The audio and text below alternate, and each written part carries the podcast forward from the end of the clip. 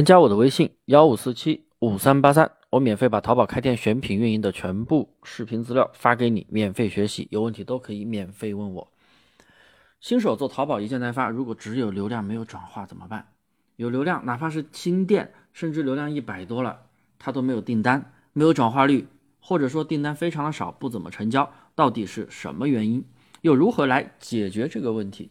我下面呢会给大家详细的来讲讲。第一种情况。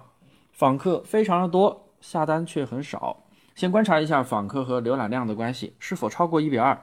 比如说，你的访客有一百个，浏览量是两百个，那就是一比二的关系。那如果说是一比二、一比三、一比四，甚至更多，那绝对不会出现没有订单的情况，而且转化率这个比值越高，转化率肯定是越高。为什么？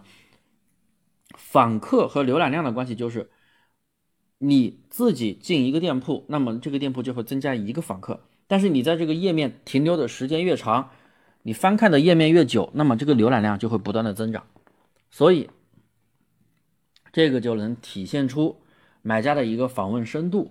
他停留的时间越长，他肯定对你的产品越有兴趣，那么下单的概率就会比较大，对不对？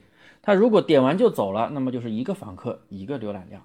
那这种的话，如果说你的访客是一比一左右，或者一比一点几，就这种比较。低啊，比一点二还低的话，那你店铺大概率就是那种什么推荐流量会比较多，看一下人家就走了。如果说连加购物车的数据都没有，那人家可能就是直接划走了。那你也可以直接无视这个宝贝店铺，你其他的宝贝该怎么运营就怎么运营。推荐流量如果还没有加购的话，是没有办法去做什么优化的。二。宝贝的定价问题，不管是非标品还是标品，价格因素都是影响转化率的主要原因。但是非标品跟标品又不一样，标品的价格因素比较简单，谁更便宜就更好卖。本来百货家居那些就没有什么溢价空间，利润允许的情况下，你可以跟你的同行去打价格战。再说说非标品，像服饰鞋包，那就不是单纯的要低价了。不知道你体验过没有？折扣软件到期了。商品恢复原价，竟然还有人高价下单。那非标品它其实更加注重人群标签。我们在生意参谋的后台访客分析可以看到你店铺的一个访客情况。如果你店铺高价的消费层级的转化率比较高，但是呢，你的访客低消费层级的那些人却比较多，而且你的宝贝的价格可能也比较低，那对不起，那肯定转化率会比较低一些，对不对？因为你的高消费层级店铺高消费层级的转化率会高一些，但是你卖的却是不是高价的，那反过来其实也是一样的。所以呢，我们要根据你店铺的一个进店人群来定价。如果你店铺进店人群转化率低价的转化率会比较高，那你卖高价肯定卖不出去。相反也一样，是吧？消费层级高价位的消费层级转化率高，那你就得卖高价位的，一样的道理。所以有时候并不是降价才好卖。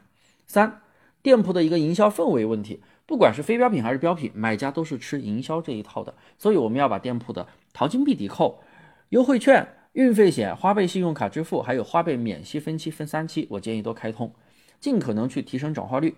我把这些功能总合成了一个表格啊，大家可以添加我的微信幺五四七五三八三来找我免费领取。四。没有优质的晒图评价。如果你的访客跟浏览量比值正常，但是转化率很低，你想想你的竞争对手，人家有很多带图评价，你啥也没有，光秃秃的，消费者为什么要买你啊？对不对？可能有几个瞎的会买了你，但是你流量越来越多的时候，大部分肯定不会去选你。所以这个东西要必须做到位。店里访客高、加购率高的宝贝，赶紧把杨桃买家秀给做出来，这是提升转化率必备的。写评价也是有技巧的，你要去观察你的竞争店，人家买家都关心什么问题，突出什么问题，那你就在你的评价里面引导你的买家去写好评，结合产品的实际情况，把优点尽可能去放大，当然不是夸大，是放大，要实事求是。五，搜索访客很大，但是转化率非常的差，甚至没有，这种情况是很多做蓝海铺货的人会出现的，为了流量而乱找蓝海词，找流量大的词，乱组一通的标题。自己组的标题或者软件随机组的标题，跟产品的属性毫不相关，只是为了引流而引流，那这样转化率肯定也会非常的拉垮。解决办法就是优化标题，把产品不相干的一些关键词全部换掉，这样带来的流量才会精准，流量精准了，转化率才会高。说了这么多，大家到底吸收了多少内容呢？如果对于淘宝一件代发开店还有什么其他不懂的任何问题，可以直接加我的微信幺五四七五三八三，我都会免费给你解答，还会免费发你一套淘宝开店的全部视频流程。